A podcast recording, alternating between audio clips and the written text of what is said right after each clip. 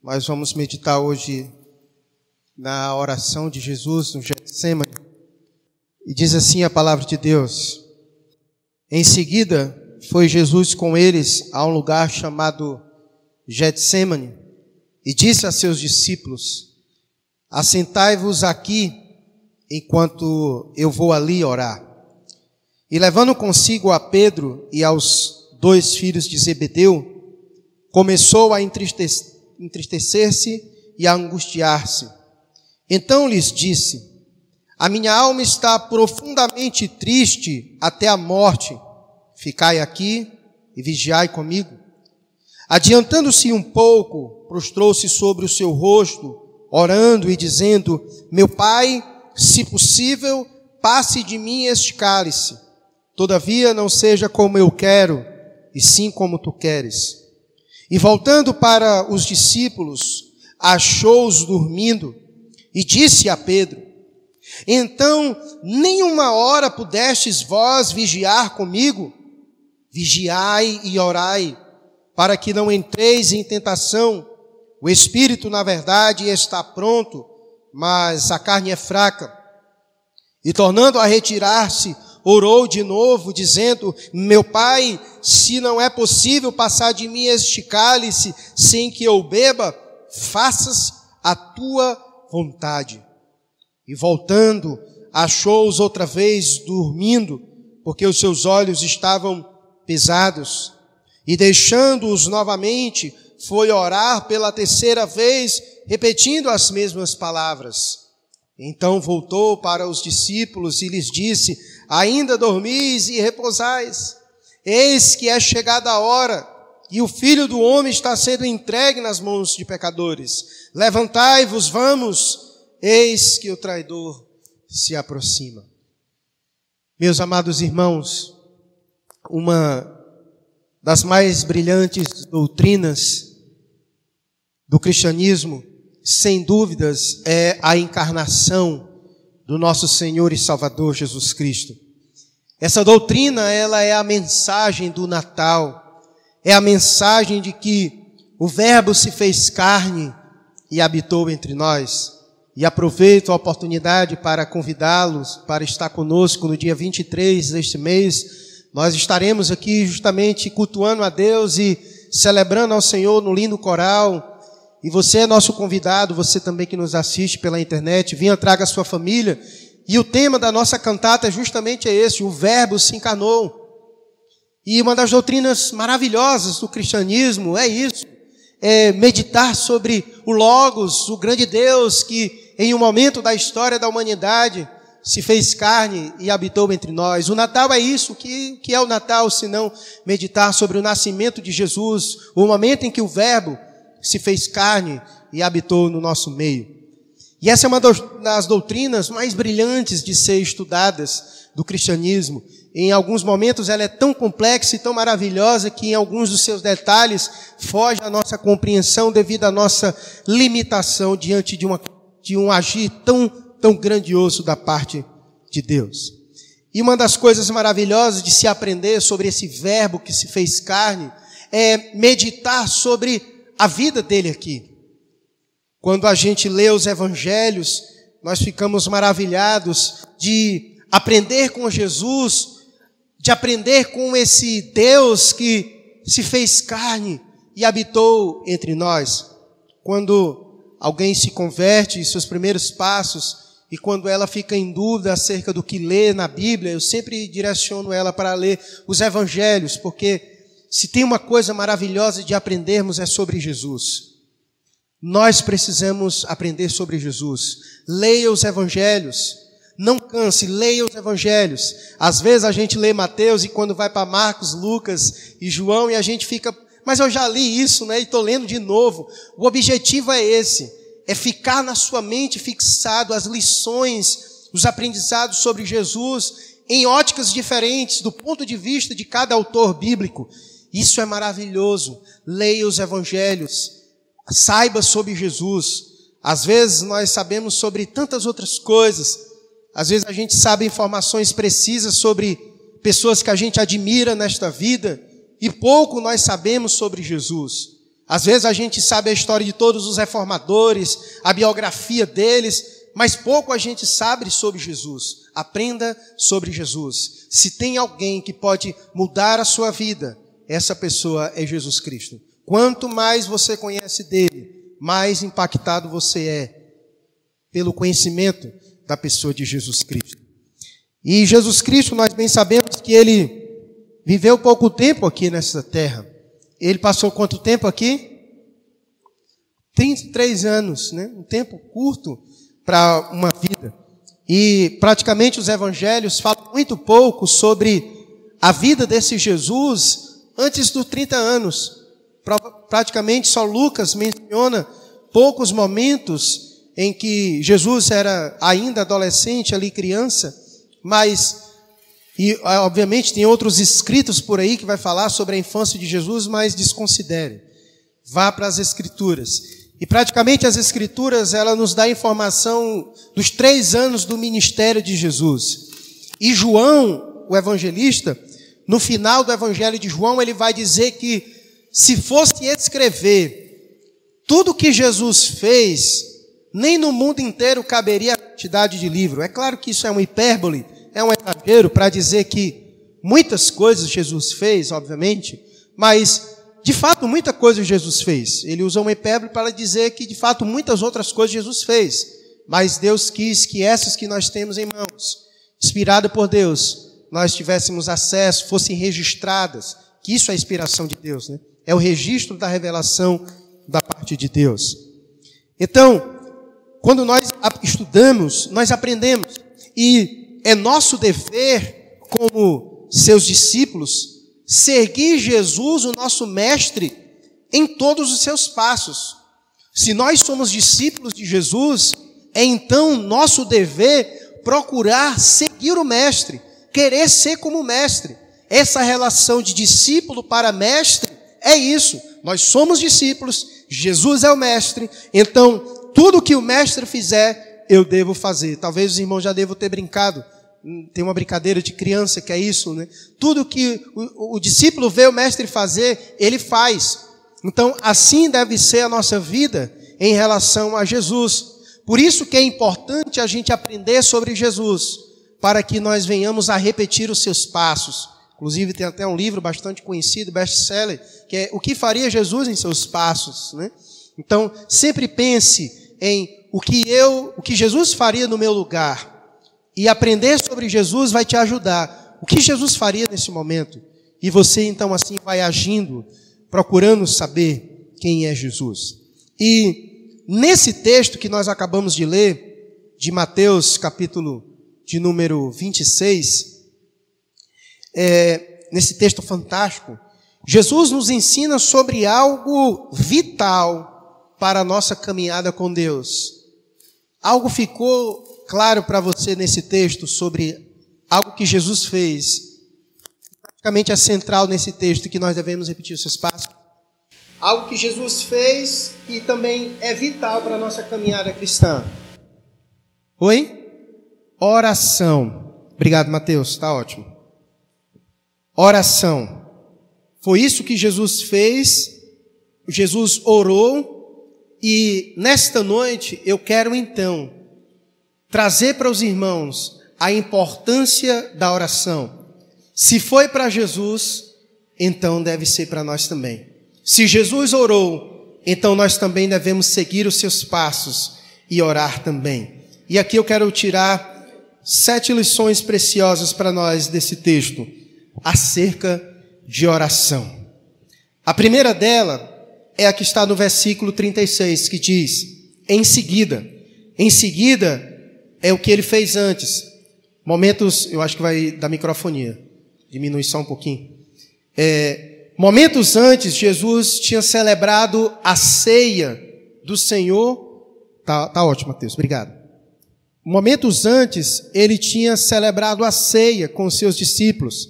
Então, Jesus já vinha já um tempo dizendo que estava se aproximando aquele momento pelo qual ele veio a este mundo que era morrer na cruz em nosso lugar. E de todo o ministério de Jesus, esses momentos já eram os momentos finais, os momentos que já se encaminhavam para isso, para o momento em que ele seria preso e que ele seria morto e crucificado. Então o texto vai dizer que em seguida, em seguida o momento em que ele ceiou com os discípulos, em que ele avisou que ele seria traído, o momento em que Pedro foi avisado que ele iria negá-lo três vezes. Então, diante desse momento, o texto vai dizer que foi Jesus com eles, com os discípulos, a um lugar chamado Getsemane e disse aos seus discípulos: Assentai-vos aqui, enquanto eu vou ali fazer o quê? Orar, orar. Então, a primeira lição que eu quero trazer para os irmãos nesta noite é: se Jesus tinha necessidade de orar, quanto mais nós. É essa a primeira lição que eu quero trazer para você, mostrando claramente que Jesus tinha necessidade de orar. Quando a gente lê os evangelhos, fica muito claro que a gente observa Jesus em diversos momentos se retirando para orar. E isso deixa muito claro que Jesus, sendo Jesus, a segunda pessoa da Trindade, o Verbo encarnado, ele tinha necessidade de falar com o Pai, a primeira pessoa da Trindade. Isso fica muito claro. E essa lição preciosa. Se Jesus, sendo Deus, tinha necessidade de orar em diversos momentos do seu ministério, ele se ausentava da multidão para orar imagine nós. Imagine nós. Então, a lição primeira que Jesus traz é essa. Se Ele é o Mestre, o Deus encarnado, o Todo-Poderoso, Ele tinha necessidade de orar e Ele orava. Então, o que nós, como seus discípulos, menores do que Ele, devemos fazer? Orar muito mais ainda. Orar muito mais ainda. Nós precisamos ter cuidado com o ativismo religioso. O que, que eu quero dizer com isso? É que às vezes a gente acha que por a gente estar fazendo alguma coisa relacionado a Deus, então isso quer dizer que eu posso abrir mão da oração. Tipo, você em casa ouviu uma pregação no YouTube. Pronto, eu ouvi uma pregação, então eu não tenho mais necessidade de orar. Aprenda uma coisa hoje: nada, eu vou usar outro, mais uma vez a palavra absoluta, nada substitui a oração. Nada. Nada substitui a oração. Se você não orou, nada vai substituir a oração. Nem que você assista dez pregações, nem que você leia dez livros, não importa, se você não orou, você deixou de falar com o Pai. Oração é oração, leitura da Bíblia é leitura da Bíblia, ouvir pregação é ouvir pregação, ter comunhão com os irmãos é ter comunhão com os irmãos, servir ao Senhor é servir ao Senhor, e oração é oração. E Jesus deixa isso muito bem claro. Porque senão Jesus poderia não ter orado. Porque se tem alguém que serviu a Deus, meu irmão, isso foi Jesus. Você tem dúvidas disso? Jesus veio com uma missão específica. E lembre-se, Jesus ele se retirava para orar, as pessoas estando presentes a ele, necessitadas dele. Ele poderia dizer: "Pai, peraí que já já eu vou falar contigo. Eu preciso primeiro aqui assistir essas pessoas. Olha a multidão, Pai, que me cerca. Olha a multidão que me procura. Esse pessoal precisa de mim, Pai. Quando eu terminar de atendê-los, eu vou falar contigo. Era assim que Jesus fazia? Não. Os textos bíblicos vai dizer que mesmo a multidão o cercando, Jesus fugia da multidão para orar. Para orar. Então perceba, Jesus o grande Deus, ele reconhecia que a oração era vital para a sua caminhada enquanto aqui na terra. E ele não abriu mão da oração, sendo a segunda pessoa da Trindade. Se ele orou, se ele tinha necessidades de orar, quanto mais nós. Então essa é a primeira lição que eu quero que fique gravado na sua mente. Se Jesus orou, nós também devemos orar. E a pergunta que eu faço é: você, como discípulo de Jesus, você tem orado? Você tem orado, você, como discípulo de Jesus? Você tem seguido os passos do Mestre? Através da oração é possível perceber que você é um discípulo de Jesus? Qual a importância a oração tem na sua vida? Você tem necessidade de orar? Assim como você tem necessidade durante o dia de diversas coisas, você sente a necessidade de orar? Se você não sente a necessidade de orar, há uma grande verdade sobre você. Você está com sérios problemas na sua vida espiritual. E nós vamos aprender as razões disso hoje. Porque oração é alimento espiritual e outras coisas que nós vamos aprender sobre hoje aqui. Talvez você tenha dificuldade de orar. Algumas pessoas, quando se convertem, elas ficam meio envergonhadas de orar e não sabem como orar. Acha que oração é aquelas coisas que às vezes ela vê pessoas fazendo e elas querem repetir, não sabe se, se ora bem, se tem vergonha, se não tem. Oração, irmãos, é falar com Deus. Resumindo de forma clara, oração é falar com Deus. É o meio que Deus estabeleceu para que nós tenhamos comunhão com Ele. Assim como eu falo com você aqui, você me ouve, ou eu pego o meu telefone, ligo para você, ou eu chamo você pelo WhatsApp para trocar ideia com você, para compartilhar algo com você. A oração é este veículo que Deus estabeleceu para a gente ter esta relação com Ele, para a gente ter comunhão com Ele. Oração é falar com Deus, é expor a Deus tudo o que há em nosso coração, sejam alegrias ou sejam tristezas, é buscar direção em Deus. Por isso que a gente ora, é expor a Deus tudo o que há em nosso coração, sejam alegrias e ou tristezas. E foi isso que Jesus fez aqui no Getsemane. Jesus foi orar ao Pai, buscar direção ao Pai, compartilhar com o Pai as suas emoções, aquilo que ele estava passando, que havia em seu coração. E o que havia no coração de Jesus nesse momento, verso 37 e 38. E levando consigo a Pedro e aos dois filhos de Zebedeu, começou a entristecer-se e a angustiar-se. Então ele lhes disse: A minha alma está profundamente triste até a morte. Então, Jesus foi orar porque ele queria expor ao Pai tudo o que havia em seu coração. E naquele momento, o que havia no coração de Jesus? Segundo o verso 37 e 38. Tristeza. Ele estava angustiado. O texto vai dizer que a sua alma estava profundamente triste até a morte. Você sabe o que é estar triste? Você sabe o que é estar angustiado? Vocês sabem o que é estar profundamente triste até a morte?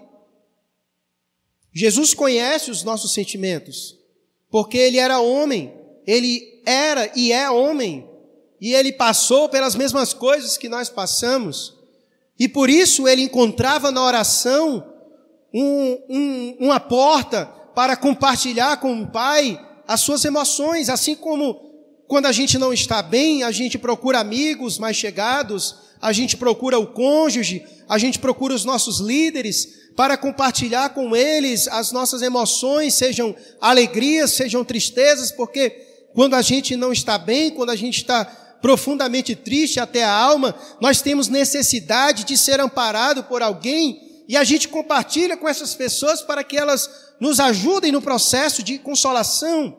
Então, oração é você ir a Deus e expor o seu coração, derramar o seu coração diante de Deus, sejam alegrias ou sejam tristezas, não importa, mas isso é oração. E nós temos necessidade disso, porque se tem uma pessoa que é capaz de entender as nossas emoções, esse é o nosso Deus. Nosso Deus conhece perfeitamente as nossas emoções, ele sabe o que é sofrer, servo sofredor é o nosso Senhor e Salvador Jesus Cristo. Ninguém sofreu nesta vida como Jesus. Ninguém sofreu. Jesus tem a experiência de saber o que é a morte, porque ele morreu e ressuscitou, ele sabe muito bem o que é sofrer, inclusive a dor da morte. E era por isso que nesse momento a sua alma estava profundamente triste. Era por esta razão que ele estava angustiado, porque ele sabia o que estava por vir. E Jesus encontrou na oração o caminho, o lugar para compartilhar com Deus esse seu momento difícil. Então, oração é falar com Deus, é expor a Deus tudo o que há em nosso coração, sejam alegrias ou tristezas. É buscar em Deus direção, é buscar em Deus direção para aquele momento que estamos passando.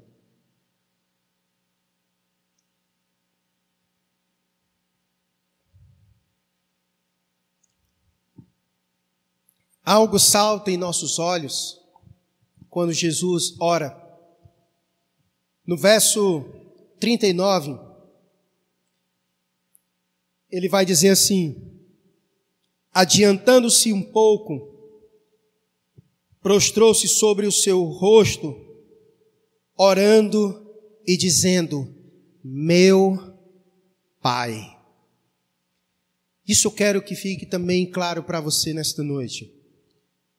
Oração é para quem tem comunhão com Deus.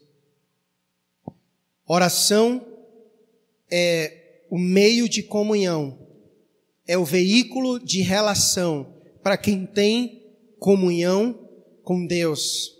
Jesus disse: Meu Pai. Eu disse isso porque nós só podemos orar a Deus falar com Deus quando nós temos comunhão com Deus. O autor de Hebreus vai dizer no capítulo de número 10, ele vai dizer que a morte de Jesus Cristo nos proporcionou algo maravilhoso.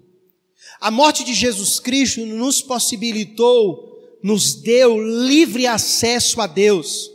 Em Jesus Cristo agora nós temos acesso ao trono da graça, e nós podemos então agora, em Jesus, nos direcionar a Deus, na certeza de que a nossa oração é ouvida e atendida por Deus, porque Jesus Cristo, Ele abre o caminho para nós. Então, oração é reflexo de quem tem comunhão com Deus.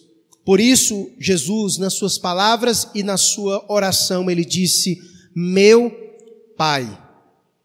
Eu digo isso, irmãos, porque às vezes nós temos, nós caímos no engano e no erro de querer conduzir descrentes à oração. Às vezes a gente encontra pessoas que não não têm Jesus no coração e elas estão passando por momentos difíceis e a gente diz assim: ora a Deus. Isso é errado você dizer isso. Você deve orar por ela, porque quem tem livre acesso a Deus é você, porque João vai dizer no capítulo 1, versículo de número 12, que ele veio para os seus, mas os seus não receberam, mas a todos quanto receberam, deu-lhes o poder de serem feitos o quê? Filhos de Deus. Nós podemos orar dizendo: "Meu Pai". Porque nós temos comunhão com Deus. Oração é reflexo de quem tem comunhão com Deus. Não mande descrente orar. Você ora por ele. Porque as orações dele não são ouvidas e nem atendidas. Isaías vai dizer assim no capítulo 59, versículo 1 e 2, ele vai dizer: Eis que a mão do Senhor não está encolhida para que ele não possa salvar, nem surdo o seu ouvido para não poder ouvir. Mas as vossas iniquidades fazem separação entre vós e o vosso Deus, e os vossos pecados encobrem o seu rosto de vós, para que vos não ouça.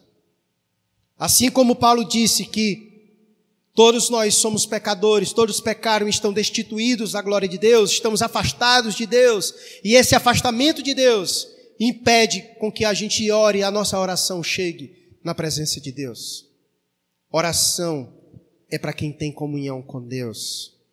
E é por isso que nós, que uma vez fomos, recebemos a graça de Deus, nós temos livre acesso a Deus, não podemos abrir mão desse privilégio tão maravilhoso. Não podemos jogar fora esta dádiva. Não podemos fazer caso desta dádiva. Enquanto nós podemos orar e não oramos. Nós temos livre acesso a Deus. Ore a Deus. Jesus Cristo nos deu livre acesso. Ore a Deus. Nós podemos falar com o Senhor na certeza de que Ele ouve as nossas orações. Porque agora o Espírito do Senhor testifica com o nosso, como disse Paulo em Romanos, que nós somos filhos de Deus. Filhos de Deus.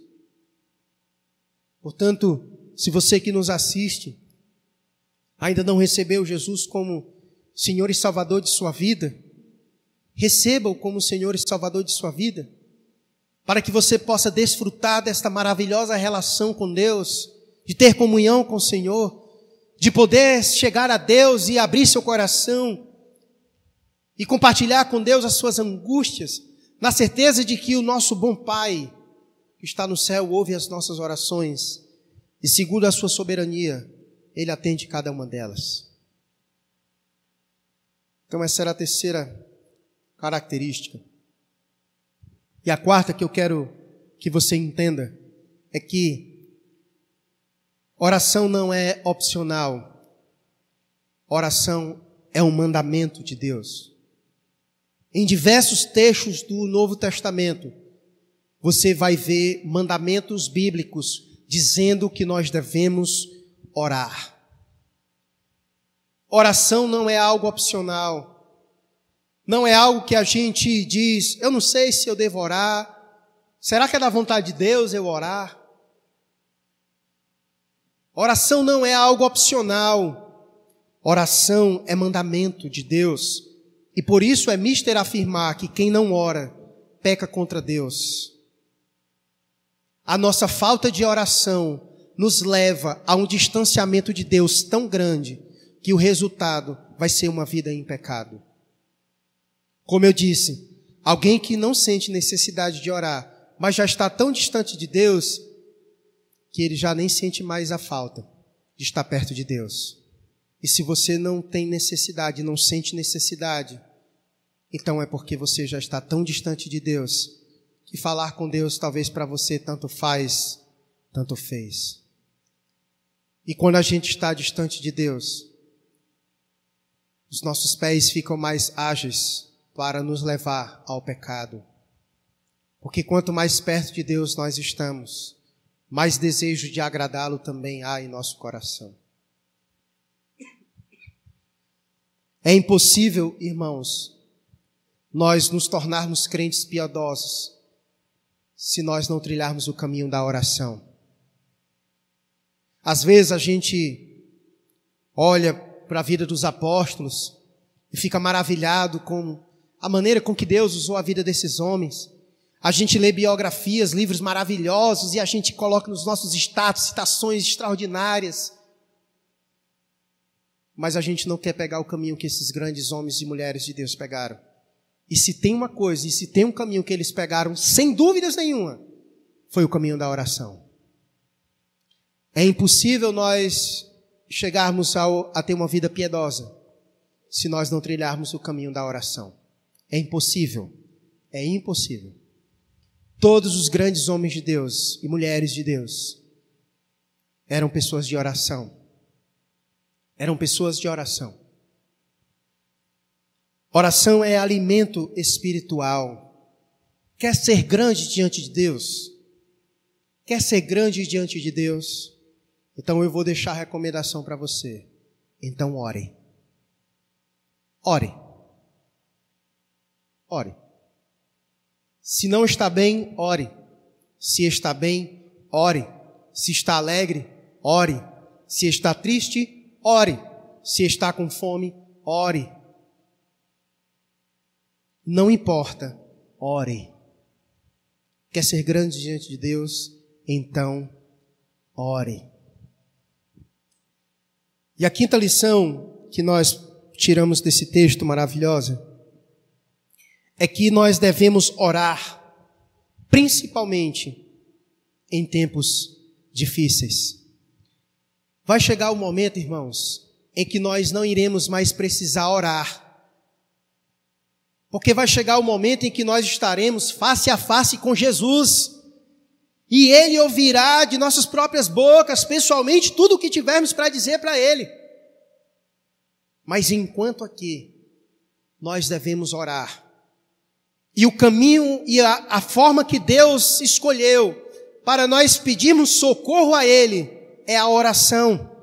Por isso que nós devemos orar principalmente em tempos difíceis. É como diz o versículo 37 e 38 que nós lemos. Esse era um momento difícil para Jesus.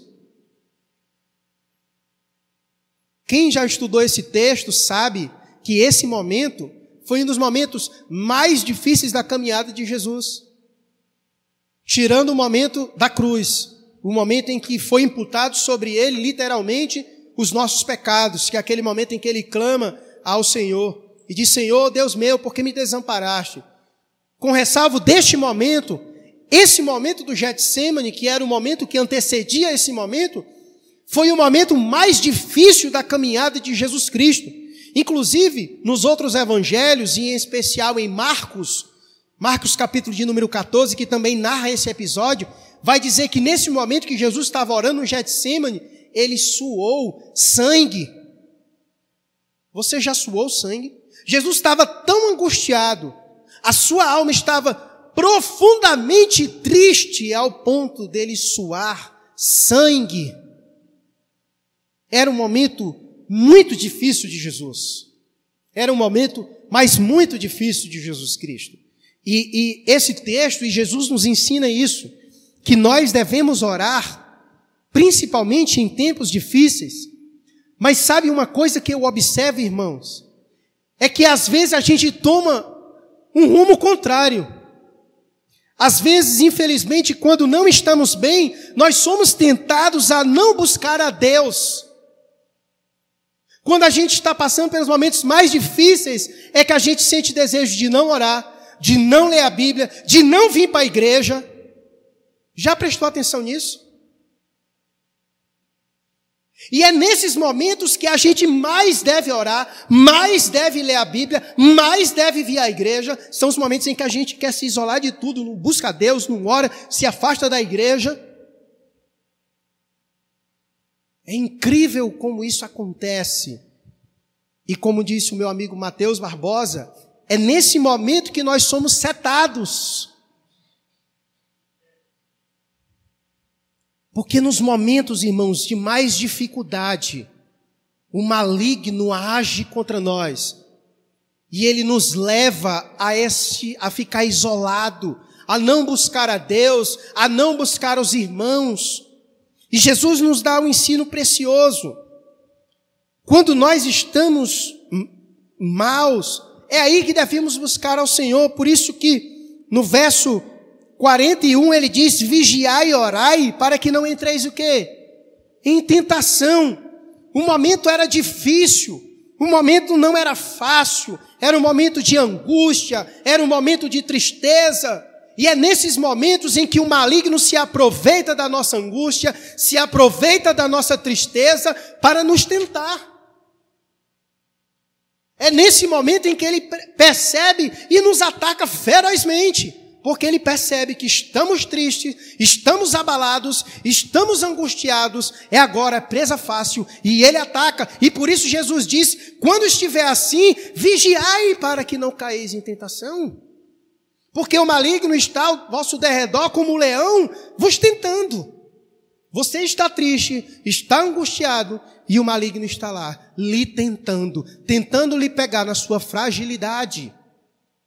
É por isso que nesses momentos nós devemos orar ainda mais, para que a gente não caia em tentação. Então, nós precisamos orar, principalmente em tempos difíceis, e foi isso que Jesus ensinou nesse momento difícil no Getsemane, ele chamou seus discípulos e foi orar. E foi orar porque a sua alma estava triste, como o texto diz. Ele estava angustiado, estava profundamente triste até a morte. Ore, meu amigo. Eu sei que quando a gente está passando por lutas, a gente sente essas coisas. A gente esfria, a gente não quer orar, não quer buscar a Deus. Mas desde quando a nossa vida cristã é baseada pelos nossos sentimentos? Se você for esperar ter vontade de orar toda a vida para orar, eu lhe digo, 90% das vezes você não vai orar. Estou mentindo? Você tem que insistir. Eu não estou com vontade de orar. Ore. Ore. Ore até dar vontade de orar. É isso que você tem que fazer. Não, eu não estou com vontade de orar, então não vou, eu vou orar. Esse é o caminho da sua ruína espiritual. É igual eu não estou com vontade de ler a Bíblia, então não vai ler. Esse é o caminho da sua ruína. Eu não estou com vontade de ir para a igreja, não vem. Esse é o caminho da sua ruína.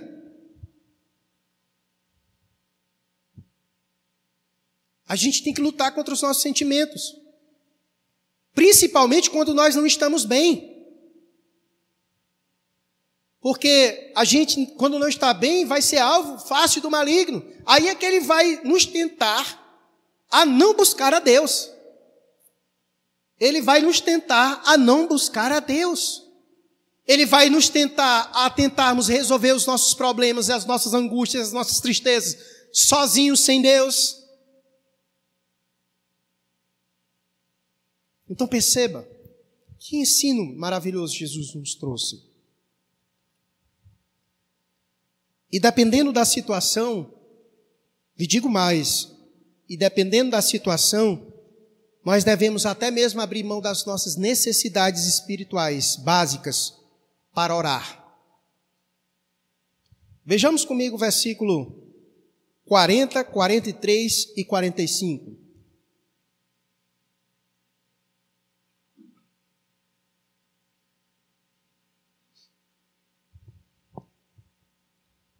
Versículo 40 vai dizer assim: E voltando para os discípulos, Jesus achou eles o quê?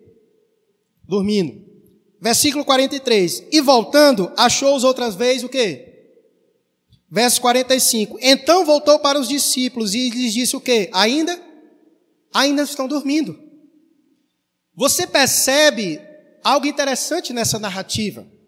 Tanto em Marcos como em Lucas, que fala também sobre essa história, você percebe o tom de Jesus quando ele direciona essa palavra para os discípulos. Jesus está reprovando os discípulos porque ele chamou Pedro, Tiago e João para acompanhá-lo para orar. Para orar com ele. E quando Jesus vai a eles, toda vida que ele vai, eles, ele acha eles o quê? Dormindo. E por isso que as palavras de Jesus para eles são duras, de repreensão. Porque não era para eles estar dormindo, era para eles estar orando. E talvez você pudesse, nessa geração agora, do politicamente correto e do mimimi, poderia dizer: esse Jesus é muito insensível, esses irmãos estavam com sono, deixe eles dormirem. Por que, que Jesus repreendeu eles? Por que, que Jesus repreendeu eles? Aquele momento não era um momento de dormir, aquele momento era um momento de orar. Era um momento para estar orando. E muitas vezes na nossa vida é assim. Quando é para a gente estar orando, a gente não está orando. O momento requeria que os seus discípulos estivessem orando, inclusive abrindo mão do sono para orar. Quantos aqui já passaram a noite em claros sem dormir para orar? Há momentos e circunstâncias que requer de nós que venhamos abrir mão das nossas próprias necessidades básicas, que é dormir, para orar, porque naquele momento da nossa vida, mais importante do que dormir é orar. O nosso problema é que nos momentos mais difíceis, em que nós devemos nos recorrer às disciplinas espirituais, nós não recorremos. Nós deixamos de orar para assistir filme da Netflix. Nós deixamos de orar para ficar no WhatsApp. Nós deixamos de orar para fazer muitas outras coisas. Mas a gente quer vencer aquela peleja. A gente quer ser bem sucedido naquela luta. A gente quer passar por aquele momento de dificuldade. A gente quer se livrar daquela angústia. A gente quer se livrar daquele sofrimento. Agora a pergunta que eu faço é: como? O caminho é a oração. O caminho é a oração. Se Jesus pegou esse caminho, quem é você para achar que vai pegar outro caminho para ser bem sucedido? Então você não é discípulo dele. Então você não é discípulo dele. Porque se você for discípulo dele, você vai pegar o caminho do mestre. E o mestre, quando estava angustiado, triste, ele foi orar. Ele foi orar. E por isso ele chamou a atenção dos seus discípulos. É isso. Há momentos em que a gente tem que abrir mão das nossas necessidades básicas para orar. É aquele tempo, que, é aquele momento em que você vai abrir mão de dormir um pouco para orar. É aquele momento em que você vai abrir mão de alguma coisa importante para você para orar. Isso é disciplina espiritual, é igual jejum. Estava até brincando com, com os meninos, eu, eu, não, me, não me recordo, mas alguém essa semana brincou comigo falando sobre jejum e disse que a pessoa estava jejuando disse que ia jejuar de pizza, de Coca-Cola. Isso não é jejum. Isso não é jejum. Na verdade, você está fazendo uma reeducação alimentar, né? Que essas coisas acabam conosco, mas é bom, né? Mas isso não é jejum.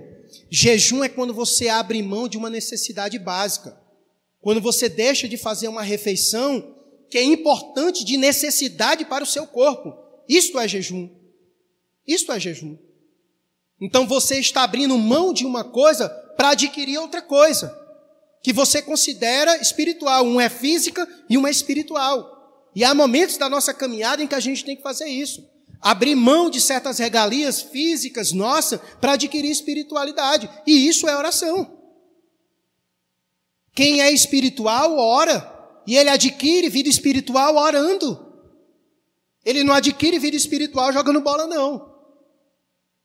Jogando bola, ele aprimora a sua habilidade de, obviamente, jogar bola. E ele pode até fazer gol para a glória de Deus. Mas é diferente. Mas é diferente. Então, há momentos da vida em que você precisa abrir mão para orar. Em que você vai ter que se reorganizar para encontrar tempo abrir mão de outras coisas que você considera não abrir. Não, eu não posso abrir mão disso aqui para orar. Então, isso aqui é mais importante que a oração para você. Ore, então. Ore. Ore. Encontre lugar para orar. Encontre lugar e tempo para orar. E caso contrário, você vai ser que nem os discípulos. Quantos aqui começaram a orar e dormiram orando? Os discípulos fizeram isso. Jesus chamou, eles não estavam dormindo ainda. Eles foram orar. Mas toda vida que Jesus voltava, eles estavam o quê? Dormindo. Jesus acorda, aí Jesus voltava. E quando voltava, ele estava dormindo. Jesus voltava e toda vida que Jesus voltava, ele estava dormindo. Eles iniciavam orando, mas terminavam dormindo. E é isso que Jesus diz conosco. A mesma repreensão que Jesus deu para os discípulos, ele também, ele também dá para nós. O que foi que Jesus disse para eles? No verso 40. Nenhuma hora pudesses vigiar comigo? Quanto tempo do dia você dedica para a oração? O dia tem 24 horas. Quanto tempo você dedica à oração? E aí, usando as palavras de Jesus, vou dizer: você não consegue passar uma hora orando com o Senhor? Sua oração diária é quantos minutos? Cinco, dez minutos? E qual é o momento da sua vida? Você acha que uma oração de cinco minutos para quem está angustiado, triste, até profundamente até a morte, é o lugar certo? É o tempo certo para sua oração?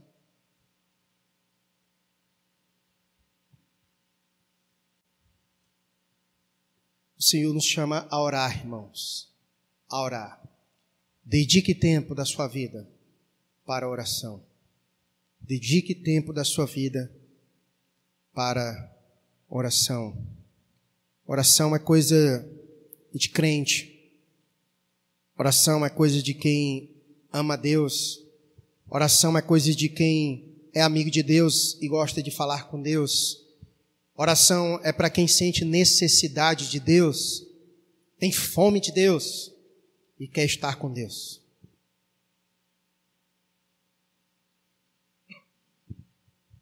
Outra lição preciosa. Jesus nos ensina sobre a necessidade de outros intercederem conosco junto a Deus. Versículo 36 a 38.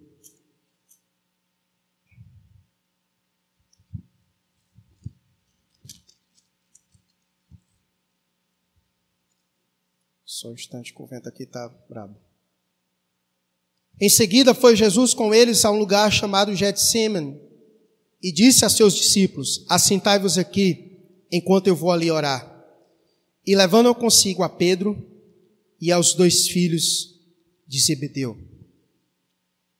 Jesus nos ensina não somente sobre a necessidade de orar, mas também Jesus nos ensina sobre a necessidade de orar com outras pessoas, a fim de que outras pessoas intercedam também por nós junto a Deus.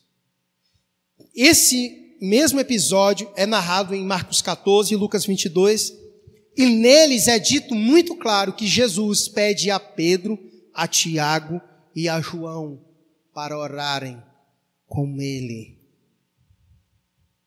Amados, essa é a importância da igreja. Nós temos aprendido aqui em nossa igreja, na escola bíblica dominical, na nossa exposição do livro de Atos, que uma igreja cheia do Espírito Santo é uma igreja que o quê?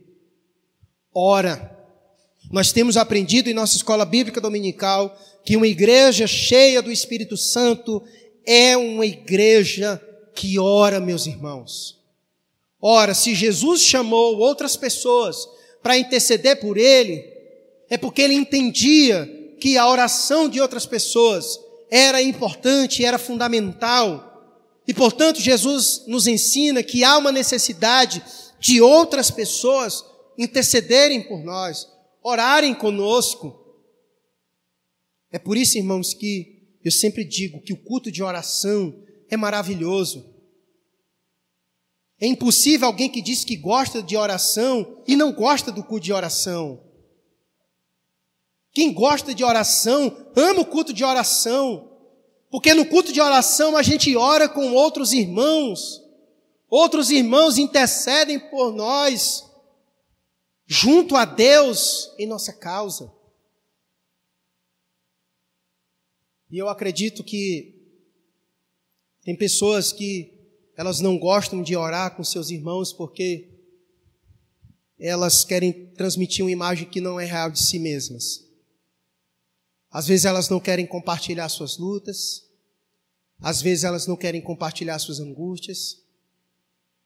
E isso é um grande problema, porque ela padece do seu sofrimento sozinha. Ela padece do seu sofrimento sozinha. Ela quer passar para as pessoas que ela está bem, quando na verdade não está bem. E o caminho que Deus utiliza, é por isso que Ele gosta que a gente ore juntos, porque nós compartilhamos das nossas lutas, a gente abre o nosso coração para o nosso irmão. Meus irmãos, Jesus, entenda isso, eu quero que você entenda isso, e olhe bem para mim. Jesus, o Deus em pessoa, ele não teve vergonha de dizer para os seus discípulos: Eu estou triste, eu estou angustiado, eu estou profundamente triste. Os seus discípulos poderiam dizer: Mas o Senhor não é o espiritual, o Senhor não é o Verbo encarnado. Se Jesus fez isso, nós também devemos fazer isso. E é isso que a Bíblia nos ensina a fazer: a compartilhar com outras pessoas. Não seja orgulhoso não sofra sozinho. Talvez a grande luta do seu coração é o orgulho dentro do seu próprio coração. Não é porque você esteja orando e Deus não esteja atendendo, é porque Deus quer primeiro quebrar o seu orgulho. E talvez Deus só vai atender quando você orar com seus irmãos. Eu creio piamente que há certas coisas que Deus só responde quando é oração coletiva com os irmãos. Você lê o Novo Testamento e você percebe claramente, em diversos momentos, Deus agindo quando o povo de Deus está reunido orando.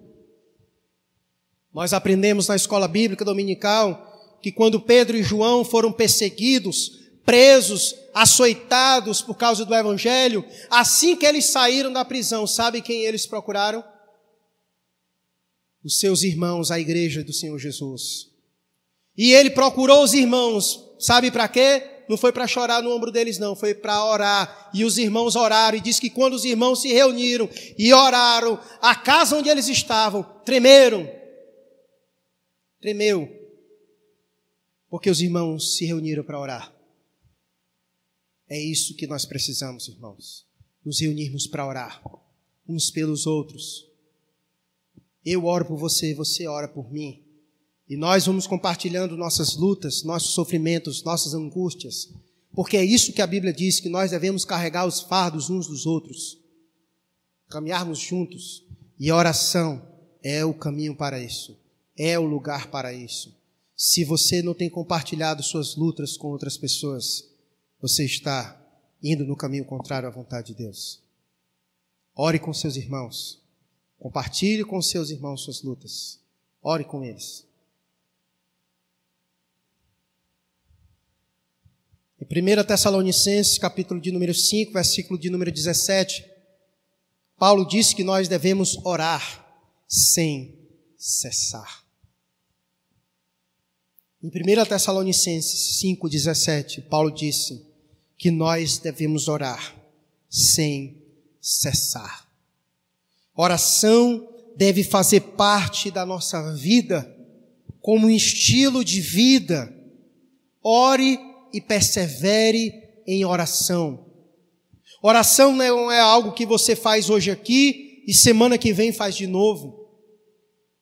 Oração deve fazer parte da nossa vida. Por isso que Paulo disse: ore sem cessar, ore e persevere em oração. Será que nós podemos aprender com Jesus sobre a perseverança da oração? Será que Jesus foi alguém que orava e perseverava orando? Vejamos como Jesus perseverava em oração. Versículo 36.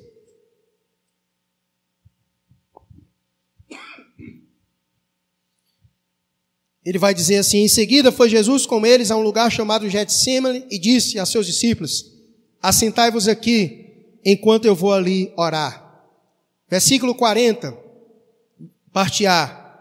E voltando para os seus discípulos, achou-os dormindo, e disse a Pedro: Então nenhuma hora pudesse vós vigiar comigo?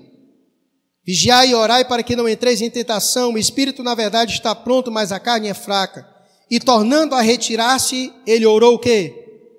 De novo. Ele orou de novo. E aí você vê o versículo 43 dizendo: E voltando, achou-os outra vez dormindo, porque os seus olhos estavam pesados e deixando-os novamente foi orar pelo quê? Pela terceira vez. Perceba, Jesus orou, voltou, voltou para orar, voltou, voltou para orar de novo. Jesus orava e perseverava em oração. Muitas vezes nós desistimos muito fácil. A gente está colocando a Deus certas coisas em oração e a gente ora aqui, amanhã já não ora mais. Nós precisamos encontrar o caminho da perseverança na oração. Ore uma vez, duas, três, dez, vinte, mil vezes, não importa. Ore. Persevere orando. Persevere orando.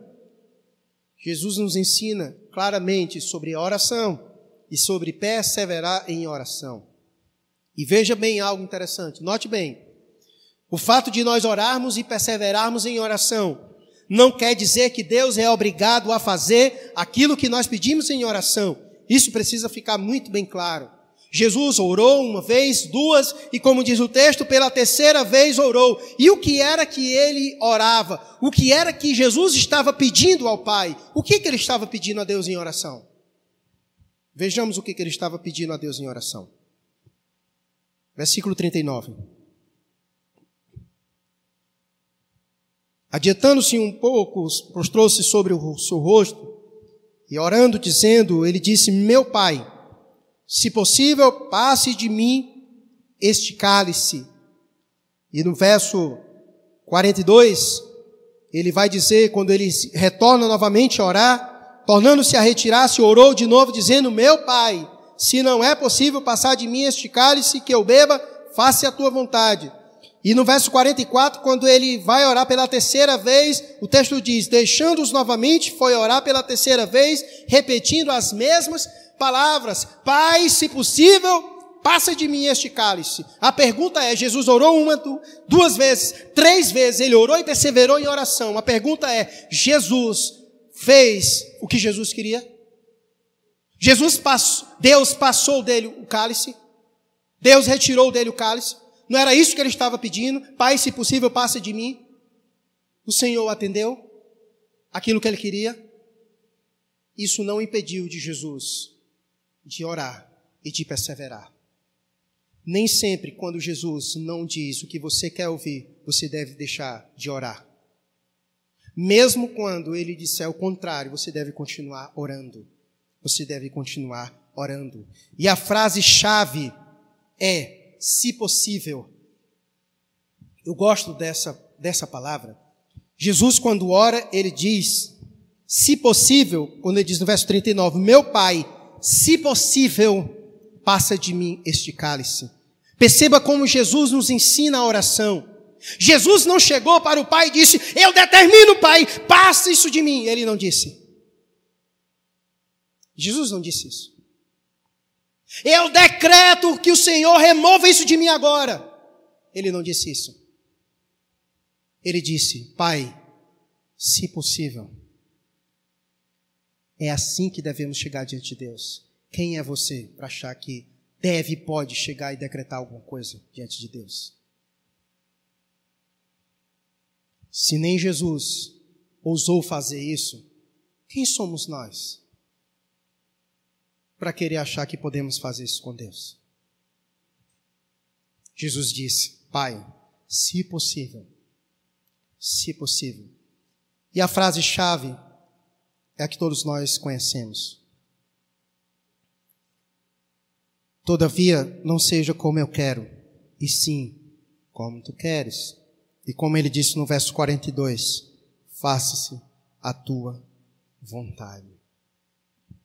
Esse é o cerne da oração do Pai Nosso, ensinado por Jesus. Quando os discípulos perguntaram, Pai, como é que se deve orar? Jesus ensina a oração do Pai Nosso e diz: Pai Nosso que está no céu, santificado seja o teu nome. Venha a nós teu reino, seja feito o quê? A tua vontade. Esse é o cerne da nossa oração. Nunca esqueça disso. Essa é a base da nossa oração. Oração não é você controlar Deus. Oração não é um mecanismo de você fa querer fazer Deus, que Deus faça o que você queira, queira.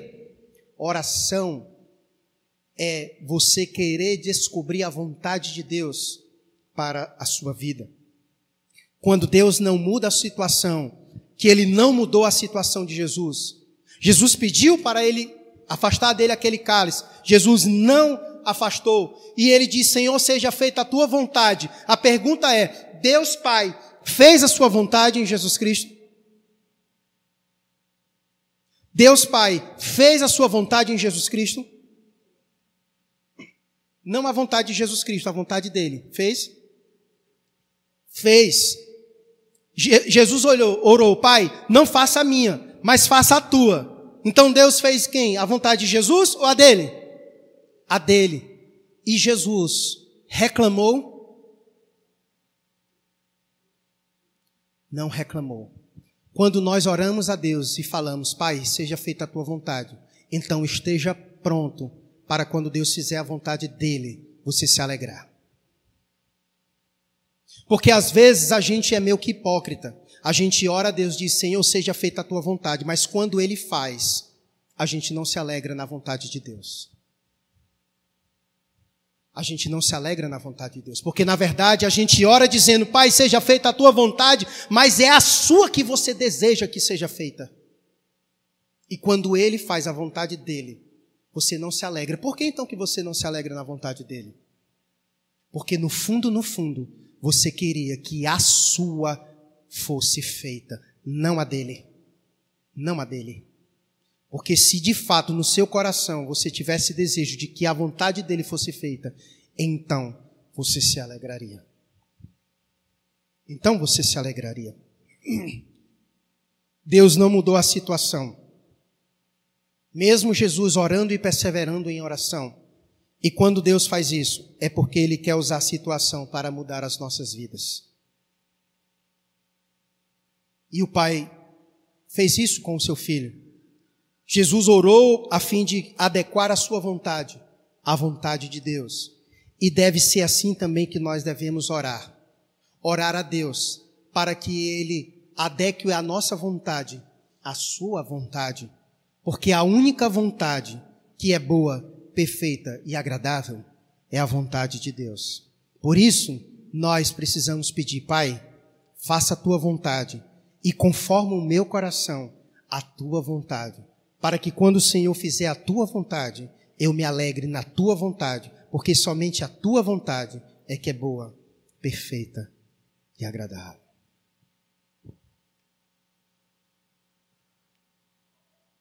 Eu quero finalizar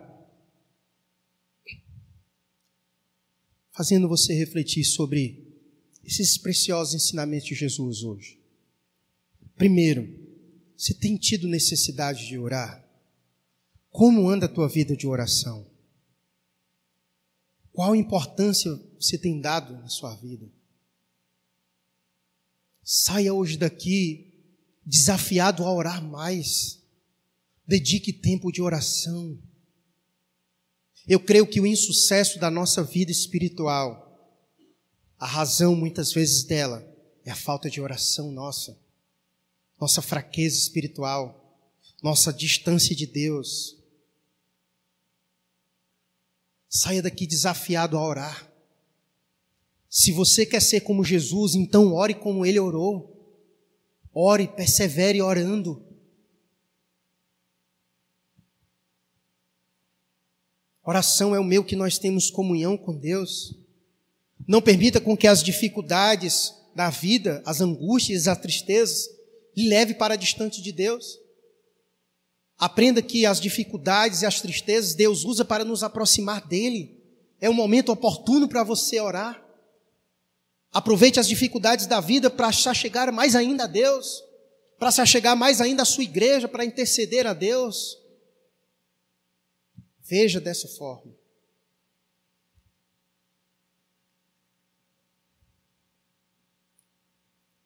Ore nesse momento.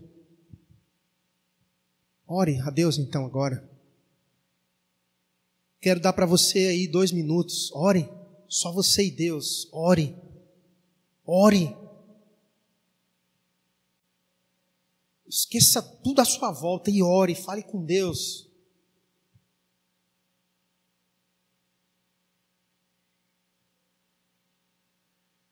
Deus já sabe o que está no nosso coração, mas Ele se alegra quando nós falamos para Ele. Eu não sei o que tem passado na tua vida. Ora a Deus. E no final da tua oração, diga: Pai, seja feita a tua vontade. Conforme o meu coração, a tua vontade. Peça perdão a Deus se de repente você não tem orado como deveria. Ore, ore e vigie para não cair em tentação.